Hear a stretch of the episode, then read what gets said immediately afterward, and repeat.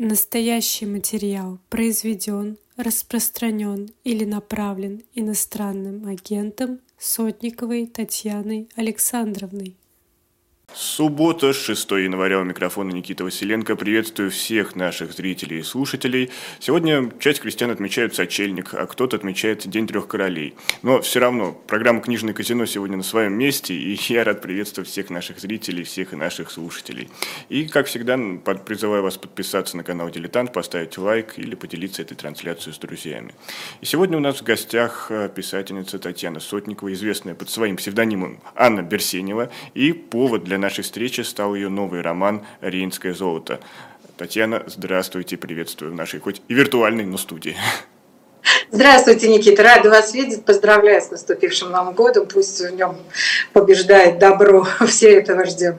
Ждем, ждем именно того, что да, больше, больше будет добрых вестей, и они именно по-настоящему будут добрые и принесут нам благие вести, скажу так. А, Татьяна, книга, которую вы написали, она проделала очень долгий путь. Она стала первой книгой, которая вышла у вас именно в эмиграции. И поэтому вот справедливый вопрос э, один из слушателей задал. А можете ли вы себя назвать писателем-иммигрантом? Или творчество, оно не знает границ? Ну, творчество, конечно, не знает границ. Это совершенно естественно. И мне всегда казалось странно, после того, как мы в перестройку узнали с большим изумлением обычные люди, обычные литераторы, собирающиеся стать литераторами, узнали о существовании литературы, которая называлась иммигрантской, и поняли, что это э, огромная и важная часть русской литературы XX века – и что связи здесь очень тонкие, сложные, и э, что во всяком случае это не какой-то отдельный подвид, понимаете? Вот, что невозможно говорить о каком-то таком обособленном существовании, несмотря на даже, даже на железный занавес и на прочие всякие вещи, то, конечно, мне стало еще тогда понятно, это было очень давно, что э, литература существует как единый мощный организм. Но так или иначе, ваша книга «Рейнское золото» – это часть большой трилогии, которая еще началась в России. В России именно издавалась в издательстве СТ. Это книги, напомню, «Сети Вероники», «Песчаная роза». Но «Рейнское золото» – это как мне кажется, реакция на войну во всех смыслах этого явления. Это и военные действия, которые происходят сейчас между Россией и Украиной, это и во многом деконструкция природы войны. И как, как вам кажется, эта трилогия, если бы не война, была бы, завершалась бы по-другому? Ну, конечно, она завершалась бы по-другому. Она называется «Римское золотое». Золотое, да. Да, я ее даже покажу. Вот такая вот она красивая, да, оформил ее писатель и дизайнер замечательный Валерий Бачков. Вышла она в канадском издательстве э, «Лиццвет», который издает также журнал «Новый свет». И история этого дела очень простая. У меня попросили, предложили мне, э, значит, э, редакция этого журнала, Алена Жукова, его главный редактор, э, дать им отрывок какой-то, какой-то текст для публикации. Я сказала, что у меня рассказов нет, а вот есть отрывок из романа, который я сейчас заканчиваю. И дала им, значит, отрывок этот. И он им очень понравился. Они его публиковали. И когда роман был закончен, и было, а мне было уже понятно в процессе его написания, что, к сожалению, в России в нынешнем ее виде он выйти не сможет, они они предложили мне опубликовать его у них, за что я им очень благодарна.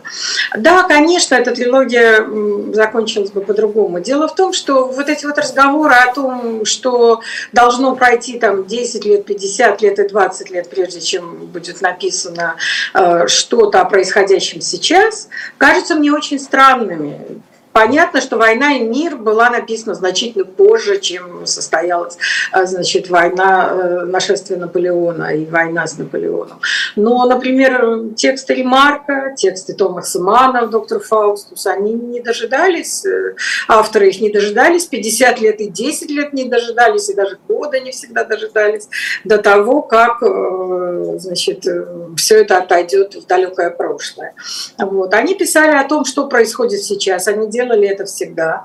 Вот, и написали о том, что происходит сейчас и в «Триумфальной арке», и в «Докторе Фаускусе», и там «Искра жизни» Ремарка, и очень многие другие тексты. А поскольку моя вся, так сказать, работа литературная всегда была связана с тем, что происходит сейчас, это происходило само собой. То есть у меня обычно во всех текстах две линии – прошлое и настоящее. Историческая линия и линия современная. Не во всех, но во многих, скажем так.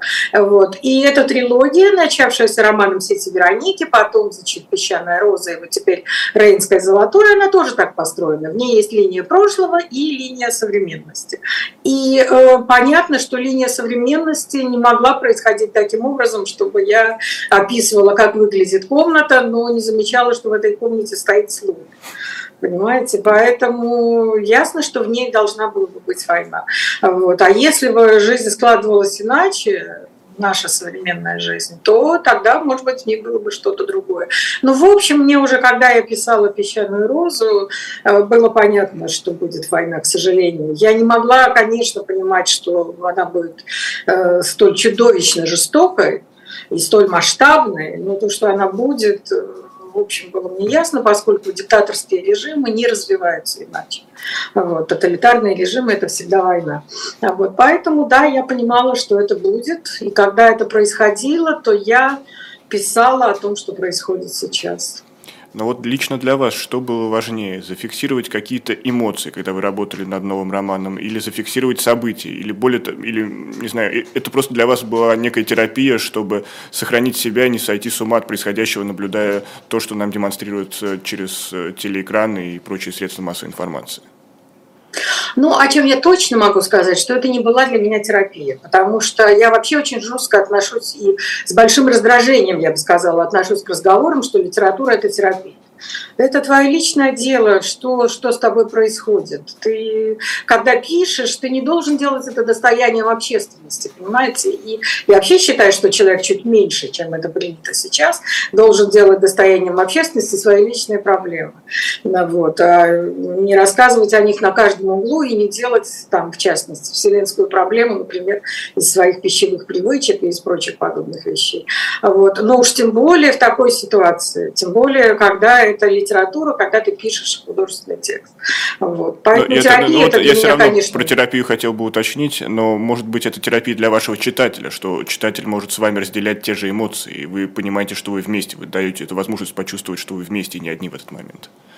Ну, если читатель захочет ко мне присоединиться и разделить мои эмоции, я буду ему чрезвычайно благодарна. И это, скажу я вам, нисколько не изменилось э, с того первого дня, когда я написала первую книжку. Я всегда так думала. Я э, рассчитываю на читателя, но когда я пишу, тот читатель, на которого я рассчитываю, это я сама. Я пишу так, чтобы мне было интересно это прочитать. У меня есть такая возможность, не знаю, способность э, абстрагироваться от текста, увидеть его глазами читателя, как если бы я читала эту книгу. И я могу, когда я пишу, сказать себе, вот здесь что-то мне скучно становится, я, наверное, как-то затянула. А здесь, наоборот, чрезмерно много динамики, и надо уже дать герою и читателю вместе с ним остановиться, подумать и, и что-то для себя решить. Вот. Но это всегда один читатель. Трудно сказать, чтобы писатель мог рассчитывать еще на кого-то. Ну а потом потом, когда книга написана, то, конечно, тебе хочется, чтобы тебе присоединился кто-то еще. И я очень рада буду, если это происходит. Но когда я пишу, то я об этом не думаю совсем. А у меня есть вот. наивный я детский писала... вопрос, Татьяна, извините, что перебил. А бывали ли такие случаи, что ваш читатель вас не понимал и ровно искажал смысл того, что вы вкладывали в свое произведение? Ой, сколько угодно. Вы знаете, это для этого даже не надо писать о таких трагических событиях, как война. Вы понимаете, это поразительно просто. Я же очень много встречалась с читателями всегда. Э, просто по всей России, от Калининграда до Сахалина. И я, когда первый раз встречалась, помню, я была поражена, когда люди считывают в книге что-то, что ты совершенно в нее не вкладывал.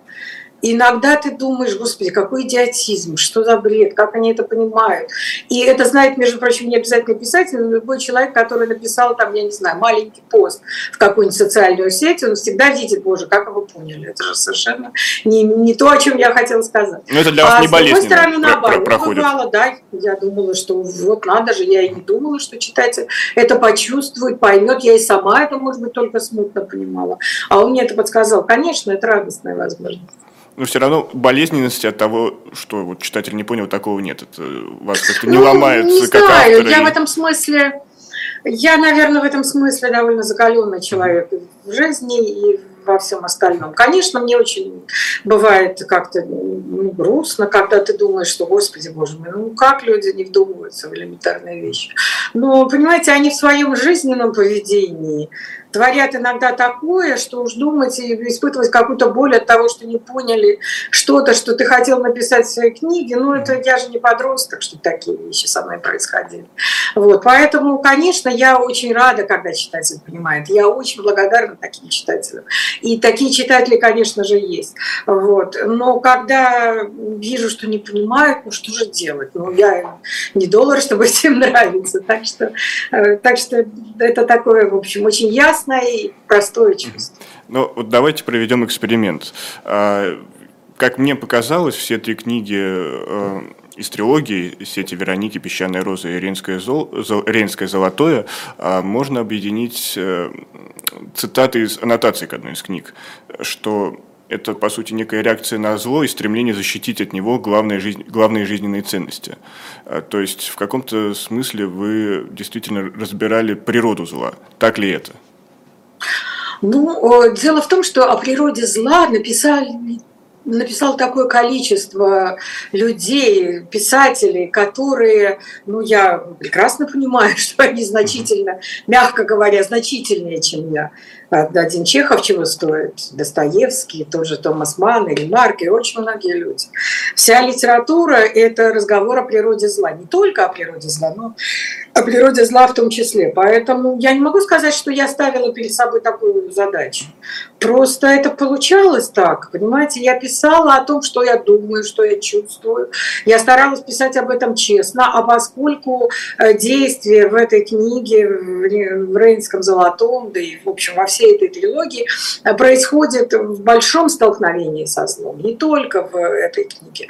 Начиная с сетей Вероники и в «Песчаной розе» тоже, это все столкновение добра и зла. То, конечно, какие-то мысли на этот счет у меня были. Но я еще раз могу сказать, что каких-то пафосных задач я перед собой не ставлю, когда пишу. Я так сильно погружаюсь в эту жизнь, вот, которую я придумала, то есть в жизни этих героев, которых я придумала, которые впитали в себя очень много от меня самой, очень много от людей, которых я знаю, которых я знаю близко, которых я едва знаю. И вдруг получился такой живой мир, в который я имею возможность погрузиться одновременно его придумывая и создавая, что это дорого стоит, и тут уже не до пафоса. Но, естественно, вся моя натура, все, что я собой представляю, наверное, в этой книге как-то воплощается.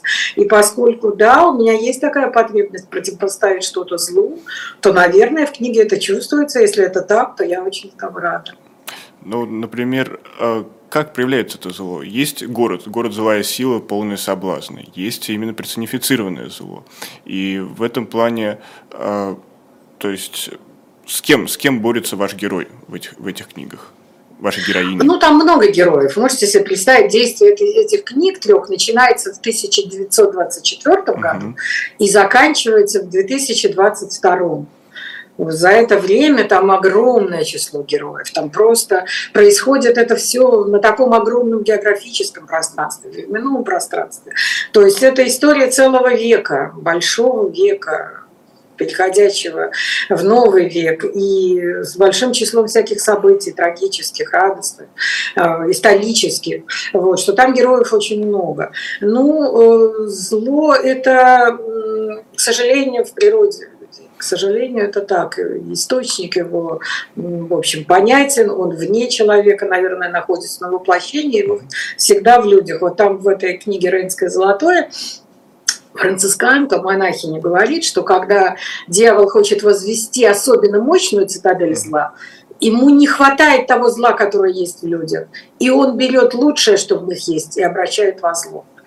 И эта мысль тоже была для меня очень важна, потому что там есть герои с войной, в основном это связано, и это связано с Германией военных лет, в которых которой тоже действие происходит. И я очень много э, это изучала, очень много об этом читала. И не, не только когда начала писать этот роман, а давно, а когда начала писать его, то особенно подробно. И это именно так. Лучшее, что есть в людях, обращается в Москву. Вот человек, э, там один персонаж, который даже не присутствует в этой книге, он едва упоминается. Его сестра говорит, он все, все детство защищал меня э, от там каких-то хулиганов, потому что он считал, что он мужчина и должен так поступать. И он пошел из этих соображений работать в гестапо, понимаете? И вот это вот тоже природа зла.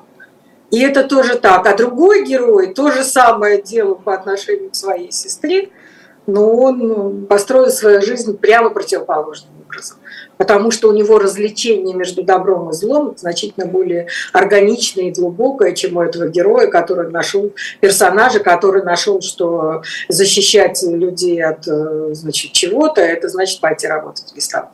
Поэтому это довольно сложный вопрос, и на такие вопросы ведь нет прямого ответа. Здесь книга потому и пишется, что на них люди отвечают своими жизнями и ты показываешь, как это происходит.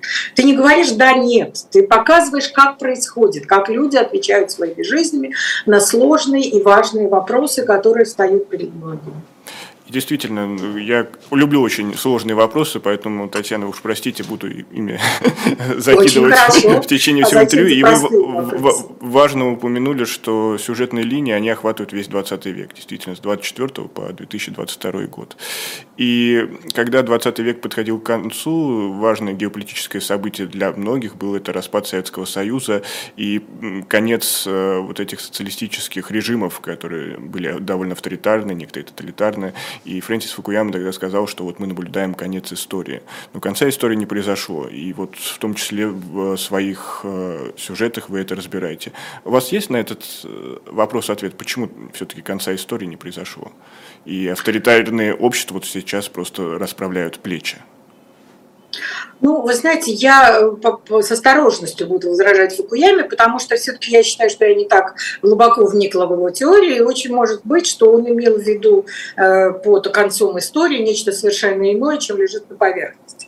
Очень может быть, что мы что-то неправильно поняли в его рассуждениях. Поэтому э, я просто отвечу на вторую часть вашего mm-hmm. вопроса, не в виде спора с Фукуямой. Да, зло никогда не бывает окончательно побеждено. Человек всегда должен понимать, что оно в любую минуту вырвется из-под спуда, что оно э, затаилось, и оно ждет своего часа, оно набирает силу, и всегда вот эта вот ясность э, противодействия злу должна быть наготове. Вот. Может быть, люди расслабились и считали, что, что уже все хорошо и уже никогда не будет плохо, что зло уже никогда не вылезет, ведь это же всем очевидно, что добро лучше, чем зло и так далее. И вдруг природа человеческая снова дала о себе знать. Вот. Ну, человечество проходит через такие периоды. Это очень, конечно, тяжело и трагично для многих, трагично, для многих драматично, для всех тяжело, что нам пришлось жить в такой период. Но это так, это, это так устроено, по-другому этого не бывает. Надо просто иметь силу и нужно иметь трезвый ум для того, чтобы этому противостоять. Человечество, как вам кажется, делает выводы? Или все-таки все возвращается на круги своя? Мы все идем по аллее, где разбросаны лежачие грабли? Ну, дело в том, что человечество ведь это не цельный организм какой-то. Одно дело человечество в Германии с его выводами, которые оно сделало. И главный вывод, который оно сделало, что никогда нельзя об этом забывать. Что как только ты об этом начинаешь забывать, и как только ты говоришь э, значит, людям, что ну, это наше прошлое, мы должны к этому отнестись примерно как к динозаврам, там, ну, были, чего теперь нету, и ладно, и слава богу. Вот. Э, моментально это зло вылазит снова. Вот это один опыт человечества. А другой опыт – это Россия, в которой сталинский весь этот период не только не был осужден, не только не была создана правоохранительная система э, правосудия, которая позволила бы э, значит, э, этому никогда не повториться в таком юридическом смысле, но не было и морального осмысления никакого, не было осуждения никакого. Было вот это вот не все так однозначно, которое сейчас отравляет жизнь вообще всему миру. Вот. И, и вот результат. Поэтому человечество в этом смысле нисколько не э, цельно. И там, где это осуждение происходит, там, где это осмысление по-настоящему происходит, а это огромная, долгая, тяжелая работа общества в которой нет людей, могущих отсидеться в кустах. Где это происходит, там путь, не сказать, чтобы он э, там какой-то был очень прямой и легкий, и усеянный розами, конечно же, нет, но он понятен, он существует. А где люди живут с памятью аквариумной рыбки, там, конечно же, все повторяется очень быстро на протяжении жизни, не то что одного поколения, но, я не знаю, даже и чаще гораздо. Ну, то есть я правильно понимаю, что ситуация, в которой оказалась нынешняя Россия, она абсолютно не уникально, это уже было в истории. Ну, в общем, конечно, конечно. Ну, во-первых, это было, наверное, в российской истории, хотя нет такого, не было никогда. Понимаете, я в этом смысле э, очень поддерживаю то, что сказал однажды в интервью писатель Алексей Макушенский. Он сказал о том, что э, Путину удалось сделать с Россией то, что даже Сталину удалось. Но зато то, что удалось замечательно Гитлеру сделать с Германией, превратить ее в страну преступника.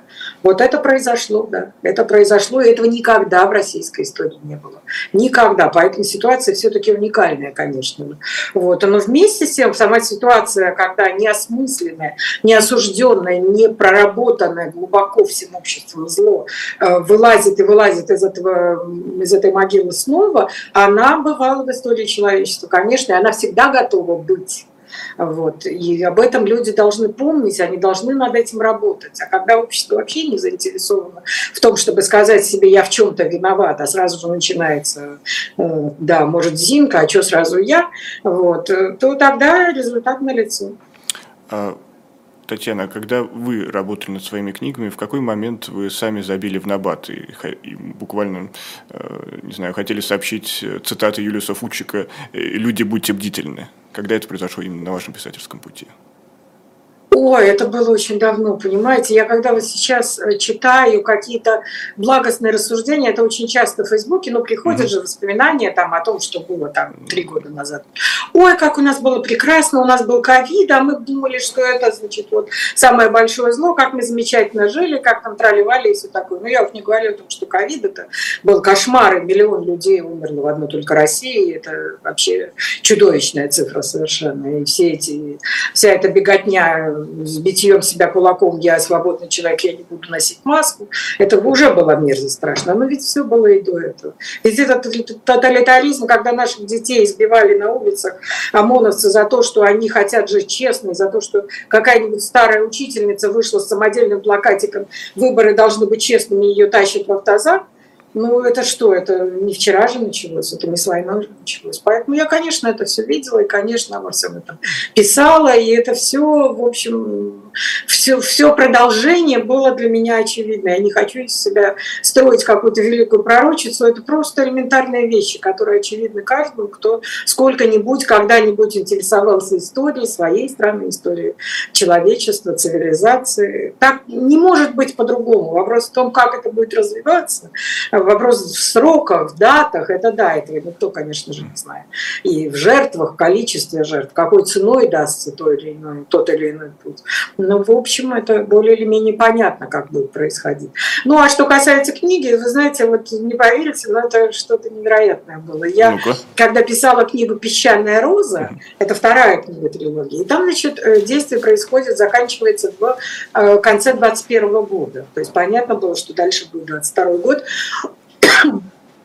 И вот я ее писала в начале 22 года. Это был январь, буквально там, нет, февраль, наверное, первое число февраля. А вот. И там происходит разговор между одним из главных героев, он врач, реаниматолог, заведующий реанимацией, он работает как раз на ковиде, очень так напряженно. Вот. И э, он разговаривает со своей сестрой. И она ему говорит, ну вот у тебя дети должны исчезнуть, значит, у тебя ребенок должен родиться. Э, что вы снимаете квартиру? Надо ипотеку взять. И он говорит, я не буду брать ипотеку категорически нет, я не, не буду покупать квартиру, тем более брать ипотеку. Она удивляется, почему.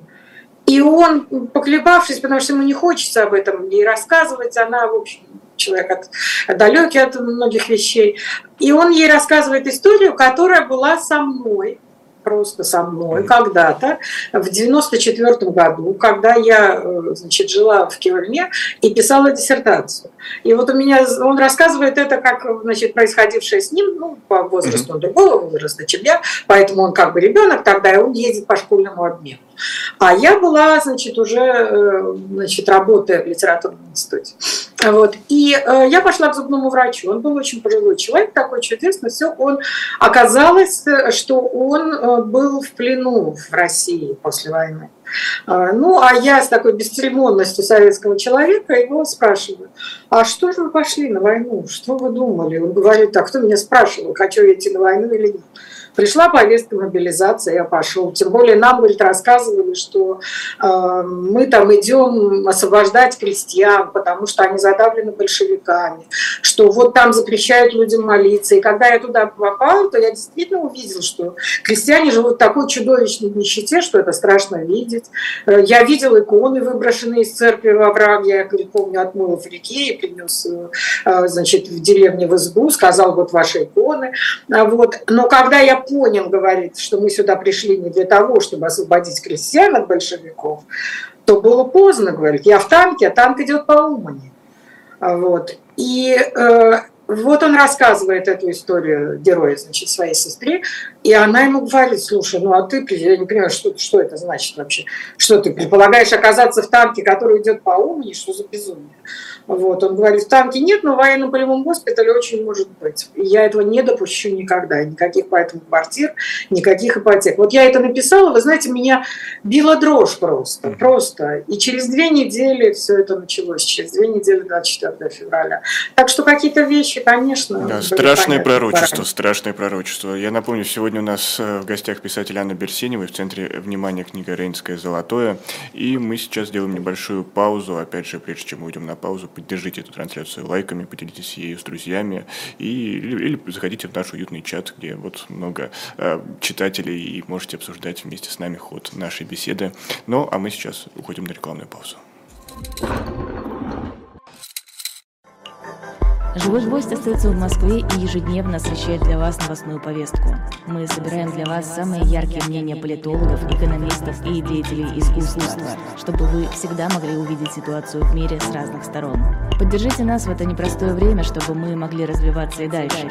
Как это сделать? Переходите по ссылке под трансляцией или воспользуйтесь QR-кодом, чтобы оставить свой донат.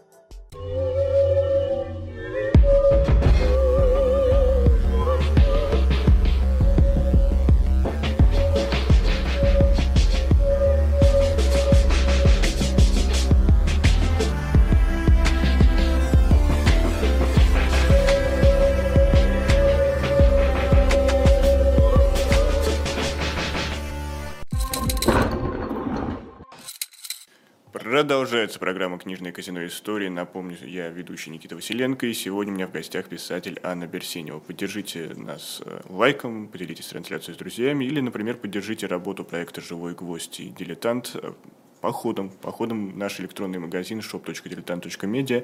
И сегодня специальный лот э, книга Екатерины Шульман «Возвращение государства России в нулевые 2000, 2000-е годы». И здесь самое интересное, э, Екатерина Шульман беспристрастно анализирует, как строилась та самая вертикаль власти. Ну а для тех, кто успеет получить эту книгу, а, автограф Екатерины Шульман внутри, мы специально собрали, прям мучили, пытали Екатерину Шульман. А, у нее вечно нет времени, а сами знаете, время, время, деньги. И, в общем, нам это дорого стоило, но книга теперь у нас в Москве, и вы можете получить ее с автографом, и всячески рекомендую, можете найти ее в shop.diletant.media. Ну, а мы возвращаемся к главной книге сегодняшнего книжного казино. Это «Рейнское золотое», книга, которая вышла а, в зарубежном издательстве а, «Лицвет», канадском издательстве. И мы уже говорили, как это вышло, но давайте продолжим говорить именно о книге, о содержании и о местах, которые описаны в этой книге книги. Там присутствует много городов, это и Москва, и Владивосток, и Кёльн, и Гамбург. Но все же именно идет какое-то такое противостояние Москвы и городов э, и сел долины Рейна. И у меня сложилось впечатление, что тем самым, Татьяна, вы каким-то образом вот именно эта книга «Прощание с Москвой», «Прощание с предыдущей, с прошлой жизнью». Не так ли это? Ну, конечно, конечно, да. Я, кстати, единственное хочу еще сказать, что в этот раз была такая интересная издательская стратегия, когда книга вышла в канадском издательстве «Лецвет», то ко мне обратился издатель из Израиля, э, значит, Виталий э, Кабаков, у которого книжный магазин в Фарсабе, и он э, попросил разрешения издать ее только в бумажном виде, потому что в Лицвете она продается и в электронном, и в бумажном виде, только в бумажном виде, в другом оформлении у себя в издательстве и продавать в Израиле. Я была очень этому рада, так что теперь она продается и в Израиле тоже уже в книжных магазинах. Вот, конечно, это было в большой степени прощание с, ну, я не скажу с Москвой, да, и с Москвой тоже, потому что Москва для меня была э, то, что называют немцы Вальхайма, выбранная родина. Вот. И когда я приехала, значит, после того, как мой муж, писатель Владимир Сотников, тогда еще не писатель, а только начинавший писать человек, поступил в литературный институт, бросил для этого Белорусский университет на последнем курсе, в семинар э, прозы, которым руководил Владимир Маканин, и я, окончив университет, приехала к нему с маленьким ребенком. Это был 85 год, это было все невероятно трудно, потому что вы можете себе представить, мы попали прямо вот во всю перестройка, 90-е, да, в очень тяжелых обстоятельствах, э, в таких, которые не снились тем, кто сейчас рассказывает нам, как было ужасно в 90-е. Вот. Мы бывали в самое время свободы, какой-то каких-то возможностей безграничных буквально, которые перед нами открывались вместе со всеми сложностями, которые были. Вот. И я нисколько, конечно же, не жалею о том выборе, конечно. Но, извините, страну, которая вот делает то, что она делает сейчас, я не выбирала. И я не могу жить в такой стране физически, для меня это невозможно. Вот, поэтому, конечно же, да, это было прощание с той жизнью, которая у нас была. Вот, ну, нас заставили с этим попрощаться. Это ведь не в день нашего отъезда началось, когда постепенно ты понимаешь, что все возможности, которые у тебя были, тебе технично перекрываются. Это после 2014 года стало совершенно очевидно. До этого, в общем, это не было очевидно. Наверное, это уже готовилось, наверное, это хотели очень многие сделать. Но после 2014 года это стало очень заметно, потому что я много ведь работала для телевидения, то есть у меня экранизации были, 15 книг экранизированы. По моим сценариям были наши общие с мужем оригинальные сценарии для больших проектов, которые прошли в прайм-тайм на Первом канале. И когда ты видишь, что после больших проектов, нескольких очень успешных, очень рейтинговых, когда все продюсеры говорят, ну, мы так хотим с вами работать, а с нами хорошо работать, правда. Вот. И они готовы делать, есть идеи, они это поддерживают, и все это перекрывается на корню то ты начинаешь подозревать, что что-то здесь не так. Но я очень долго не понимала, что здесь не так. Но, в общем, в 2020 году это стало для меня, наконец, очевидно, когда мне это было сказано почти в лицо. Вот. Поэтому это все началось не в день нашего отъезда, но вместе с тем я понимала, что еще немного, еще немного я вот в этом вот поварюсь, это кончится или тяжелой болезнью, или могилой, или тюрьмой. И поэтому тут вопрос о том, э, значит, что это была моя личная инициатива, он такой довольно двойственный. Ну вот в одном из эфиров книжного казино писатель Олег Родинский сказал мне, что вообще понятие «родина» в 21 веке должно перестать существовать, что «родина» — это, к сожалению, то, что приводит к конфликтам. А люди должны отказаться от такого восприятия страны, мира и действительно а, про, про, просто отказаться от привязки к какой-то земле. Но даже вот читая «Рейнское золотое», читая, как вы описываете Москву, я понимаю, с каким трепетом и теплотой вы относитесь к этому городу. И все-таки как может ли человек избежать привязки к какому-то месту, где связано многое для него? Да нет, я не считаю, что Родина как понятие должна исчезнуть. Конечно же нет. Конечно нет. Для, для людей, для многих Родина связывается с определенным местом на Земле, вот, э, где они чувствуют себя комфортно. Другое дело, что люди не эм, понимают, что есть и другие места на Земле, в которых они, возможно, чувствовали бы себя очень хорошо. Чувствовали бы себя на своем месте. Комфортно – это не хорошее слово, конечно. Чувствовали, что здесь вот их место на Земле. Возможно, это было бы не только в том самом месте, где они появились на свет, а где-то еще.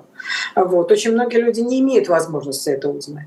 Но, в принципе, человек должен жить в том месте, которое он любит, которое ему дорого, которое его э, как-то питает. Это, безусловно, так. Оно совершенно не должно, это понятие совершенно не должно исчезнуть. А вот то, чем человек должен быть занят внутренне, и человек, и общество, это тем, чтобы это место на Земле было пригодно для жизни, было человечным, и чтобы страна, в которой, которую ты называешь родиной, была полноценным и как минимум приемлемым членом мирового сообщества цивилизованных стран. Вот об этом люди должны беспокоиться, а не, том, что, не о том, чтобы у них родины не было. Это какое-то странное определение, по-моему. Еще одна важная тема, которая затрагивается в вашей книге, это умение говорить со своими близкими, когда они не разделяют твою точку зрения. Это мы видим на примере главные пары, наверное, одной из главных, э, это Ада и Ян. Э, Ян сторонник войны, Ада, естественно, не понимает происходящих событий, в том числе и потому, что изначально она, э, хотя это, наверное, неправильно я интерпретирую, но все-таки изначально она англичанка, и Россия для нее это второй, а то и третий дом. Но так или иначе, два в прошлом близких человека очень по-разному интерпретируют события, и таких семей в России сейчас миллионы. И вообще имеет смысл на данном этапе искать какое-то соприкосновение и пытаться найти консенсус? Или э, политику нужно отодвинуть на второй план и просто сохранить, не знаю, любовь и взаимопонимание – это самое важное, что сейчас есть? Ну, в книге там, ну, немножко поспойлерили. Там дело даже не в том, что она англичанка, а в том, что она, что у нее внятное представление о добре и зле, а ее мужа как выясняется, нет. У него внятное представление только о том, что он хотел бы быть значимым в этом мире и в том, что он хотел бы иметь много денег. И на этом, в общем, их э, противостояние происходит. И это заканчивается разрывом, ничем другим это закончиться не могло. Вообще, это, конечно, очень тяжелый вопрос. То, что прошло катком по семьям. Я думаю, что э, ценой отказа от того, что ты считаешь э, вот, правильным, от того, что ты считаешь ясным развлечением добра и зла, сохранять какие-то отношения между людьми не надо. Не надо. Вот не нужно просто. Я не очень понимаю, как жить с человеком, который говорит себе, что бомбить роддом – это такое просто другое мнение, что с этим надо считаться. Вот. Я не понимаю, зачем это делать. Другое дело, что есть эм, люди, с которыми ты не можешь никакой, не можешь порвать совсем, в силу очень многих причин. Ну, мне, например, повезло, в моей семье нет ни одного человека, в широко понимаемой семье нет ни одного человека, который относился бы к происходящему иначе, чем я с которым у меня возникло бы непонимание в этом смысле. Но не всем так повезло. Поэтому, возможно, когда речь о родителях, о каких-то там э, других близких людях, возможно, нужно свести общение к минимуму и просто переждать, пока э, в голову саму придет то, о чем то, что для вас очевидно. Вот. Может быть, можно попытаться как-то, если есть на это душевные силы, как-то им, значит, это в голову вкладывать. Не факт для меня это, потому что я видела очень много примеров, когда душевные силы уходят впустую, и ничего в эти головы не вкладывается все равно. Вот. Но, во всяком случае, э, идти на компромисс, я не думаю, что здесь нужно. Нужно искать какие-то способы э, сохранить отношения на будущее. Вот и все. Ну, а более подробно, мне кажется, читатель может э, порассуждать, прочитав книгу «Рейнская золотая». Там очень много об этом, да. там правда, там не Это сквозная линия, причем во всех исторических, скажем так, э, проявлениях сюжета. Это, это, это, это все наблюдается. Но мы очень много сегодня говорим о прошлом, о настоящем, но не говорим о будущем. Э, Татьяна, есть ли у вас какие-то определенные творческие планы на данном этапе? Ой, ну, конечно, есть. Это счастье большое. Это большое счастье, потому что это страшный сон каждого пишущего человека, что однажды утром он просыпается и думает, а мне это совершенно все стало неинтересно, я не хочу этим заниматься. У меня никаких замыслов нет, нет сил на то, чтобы это, эти замыслы появились. Вот у меня драйв пропал. У меня, к счастью, это не происходит. Но должна вам сказать, что вот эта вот трилогия, которую я писала очень долго, и э, которая так сильно меня в себя втянула, что э, я с трудом от нее отрываюсь. Мне это очень непросто. То есть нам ждать ква- квадрология, а то и тетралогия? Нет, нет, это трилогия. Нет, нет. Я, кстати, когда первую книгу написала, я не думала, что это будет трилогия. Я думала, что это будет вот такая история о том, как у людей в прошлом любящих друг друга мужчины и женщины ничего не получилось из-за того, что э, исторические события не позволили им, э, значит, чтобы эта любовь между ними развивалась и воплотилась вообще. А потом чудесным образом чередой невероятных совпадений у них далеких потомков, тоже в очень тяжелых исторических событиях это получилось. И я думала, что это будет вот все. Но потом я поняла, что я не в силах остаться с этими героями, и что это будет продолжаться. Вот эта вот история меня так сильно в себя втянула, она так много вообще мне стоила внутренних сил, потому что одно только ну, знаете, один только сбор материала, извините за такое сухое слово, когда идет война, и ты собираешь те факты, которые войдут в книгу, а их вошло примерно ну, сотая часть, может быть, из того, что я собрала. А вот, э, то одно это выматывает тебя так, а, что... А можно сразу вопрос? А социальные сети, не знаю, там, Фейсбуке, Телеграм-канал являются для вас именно тем самым полем, где вы собираете материал? Ну, все является, конечно, все является. Другое дело, что достоверность событий, о которых ты не знаешь сам точно, что они происходили именно так и никак иначе, нужно серьезно проверять, потому что мало ли что напишут в социальных сетях. Есть э, медиа, которые, в которых факт-чекинг поставлен на высокий уровень. Есть какие-то еще источники, которые, которым ты можешь доверять, потому что они подтвердили свое право на доверие. Вот. Тут надо быть, конечно же, очень осторожным. Но вот это вот все так меня, в общем, как-то в себя втянуло, что мне трудно отрываться сейчас от этой трилогии, от этих книг. И вот мне недавно читательница написала, что я ничего не могу взять в руки читать. Я настолько говорит, в это погрузилась, что вот уже месяц прошел, а она читающий человек очень. Я не могу ничего читать, она меня держит, не отпускает. Вот меня тоже держит, не отпускает пока. Но о чем я хочу написать, я уже знаю, я уже об этом думаю, я уже понимаю, что мне для этого нужно. Уже сюжет какой-то складывается в голове. Я надеюсь, что это будет. Мне очень хочется, чтобы это было. Связано ли это с нынешними событиями, или это будет уже другая, или может это какое-то изучение темы, которая давно вас волнует? Это будет связано с нынешними событиями, это будет история современная. То есть угу. там будут какие-то отсылки к прошлому, но это будет прошлое героев просто. Это не будет книга с исторической линией, это будет то, что происходит сейчас.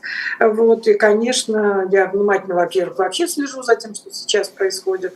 И, конечно же, этот материал у меня есть, и я буду его продолжать собирать, буду его продолжать переживать, и я надеюсь, что это получится.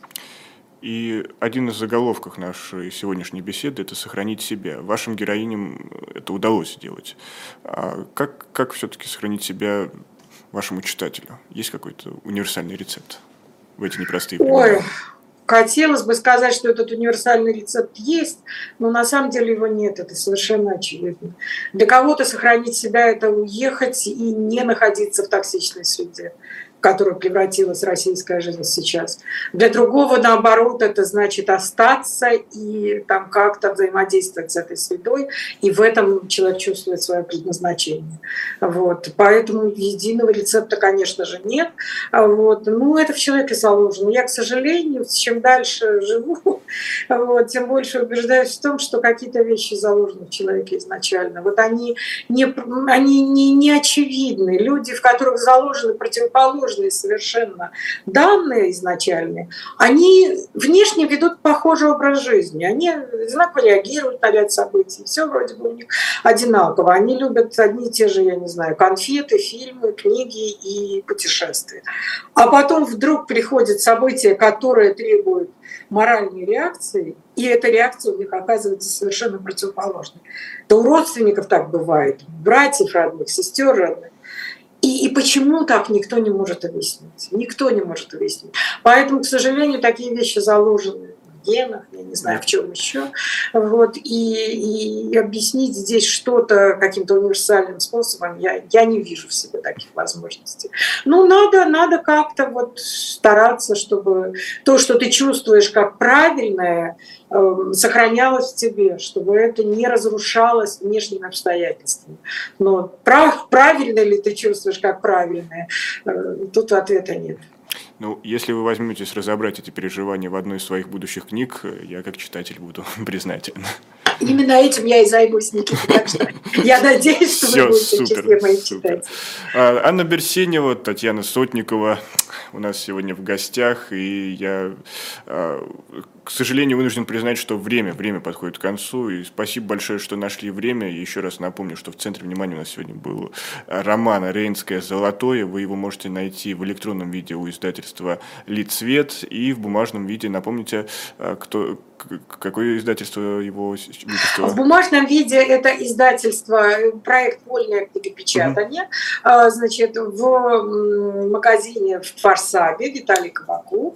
А, книга «Сефер» называется это издательство, но это только в бумажном виде и продается только в Израиле. Если хотите, я могу каким-то образом вам прислать ссылку на то, как можно купить это, эту книгу «Рейнское золотое» в электронном виде и в бумажном, но, к сожалению, только за границей. Поэтому...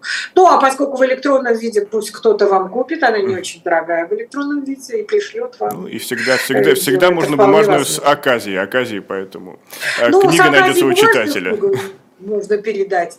А электронную может вам прислать просто на почту любой человек, который в состоянии ее купить за границей. Она недорого стоит, поэтому, ну как, не, не, не безумных денег.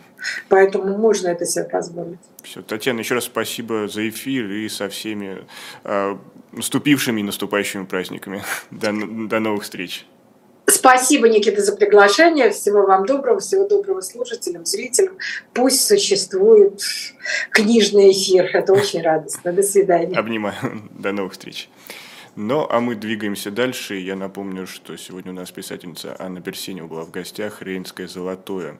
А, премьера этой книги, о ней мы поговорили, но а, для тех, кто хочет поддержать наш канал, Екатерина Шульман «Возвращение государства. Россия в нулевые 2000-2000 2012 или 2012, а, простите за оговорку, есть в магазине «Дилетант» с автографом Екатерины Шульман.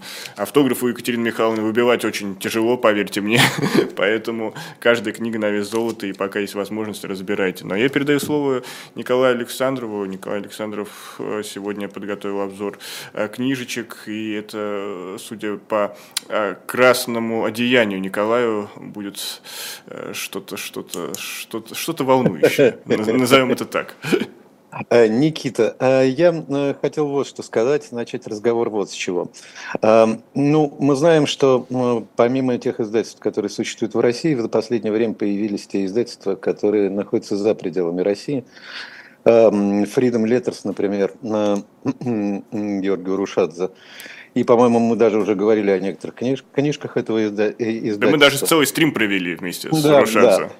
А, и теперь уже появилось еще несколько издательств, то есть в частности «Медуза» также теперь занимается издательской деятельностью. Я не знаю, распространяется ли на издательство э, всякие замечательные обозначения вроде иностранного агента, нежелательной организации. Ну, вот «Медузу», да, признали нежелательной организацией, да. как СМИ. Да, а, как СМИ. Но теперь уже существует издательство. Они вышли первые книжки – и э, хотелось бы мне начать разговор э, с той книги, которая произвела на меня очень сильное впечатление. Это книга Кати Гордеевой, которая называется «Унеси ты мое горе». Вышла она, повторяю, в издательстве «Медуза». Э, я ничего не могу сказать по поводу того, каким образом она будет распространяться, будет ли она доступна в интернете и прочее, прочее, но мне кажется, что это весьма серьезное событие. Э, серьезное, ну, точки зрения, в первую очередь, э, не знаю, гуманитарной атмосферы и вообще отношения к тому, что происходит в последние два года. Э, книгу эту довольно тяжело читать. И мне кажется, что, э, наверное, только Катя и могла такую книгу написать, потому что книга – это голоса, голоса беженцев. Беженцев, которые оказались, некоторые из них из Украины, некоторые из них оказались за границей, то есть на Западе, некоторые в лагерях для беженцев э, в России, в Таганроге и в Ростове-на-Дону. Э, книга состоит из историй. За каждой историей конкретная человеческая судьба, точнее говоря, судьбы этих людей. Э, собственно, в этих записанных разговорах, достаточно личных, потому что Катя не просто э, дает возможность человеку выговориться, да, но это всегда еще и личное отношение. Это всегда история того, каким образом э, она говорила с этим человеком, с, каким, в каких обстоятельствах, что с ним происходило. По существу это, да, это 20, 23 судьбы, э, но и на самом деле больше. Э, понятно, что подавляющая часть этих историй, но по сути дела 99%, это рассказ женщин, которые спасались в эти последние два года от бомбардировок, а, а, просто от войны, которая пришла в их дома. И мне кажется, что вот эти голоса живые, и когда ты видишь это прямое свидетельство человека, это не новости, не сообщения, не статистика, какое количество убито, ранено, покалечено, а это вполне конкретные люди и их конкретные переживания. И э, читать эту книгу очень тяжело как мне кажется. Ну, во всяком случае, если у человека что-то осталось в душе, э, читать довольно тяжко. Э, как его возможно было написать, мне вообще трудно представить. Э, ну, потому что это всегда личный разговор. Потому что не всегда люди готовы делиться именно таким горем. А речь идет о смерти, о потере детей, о покалеченных судьбах. И иногда даже некоторые детали производят э, очень сильное впечатление. Ну, как, например, молодая женщина, которая рассказывает о своем бегстве. Она оказалась в лагере в Таганроге. Э, и о своем сыне, о котором она заботится. Э, спасая его, собственно, прикрывая его, она сама оказалась ранена. В конце разговора она просто показывает Гордеевой осколок, застрявший в ее голове. Эм, эта новелла называется «Магнит». Э, несколько иронично к себе относясь, она, э, разумеется, магнит просто прикладывает к осколку. И таким образом демонстрирует, э, вот, вот что, собственно, такое война и что такое переживание. Некоторые истории вообще невозможно себе представить. Некоторые сцены производят совершенно ну, невероятные впечатления, самые разные – Эм, и действительно, это чтение в первую очередь эмоциональное. Э, люди рассказывают, там очень много говорится о слезах. И, в принципе, это понятно, потому что мы оказываемся, в общем, в эпицентре женского мира и детского мира, разумеется, который просто разрушает, калечит, убивает война, разламывая судьбы, оставляет человека иногда только части его тела, но не говоря уже обо всем остальном. А, э, и очень много слов, допустим, я уже не могу плакать, я перестала плакать, у меня сухие глаза. Само отношение Кати к интервьюированным. И есть моменты, когда она не может сдержать слез, хотя понимает, что нельзя плакать.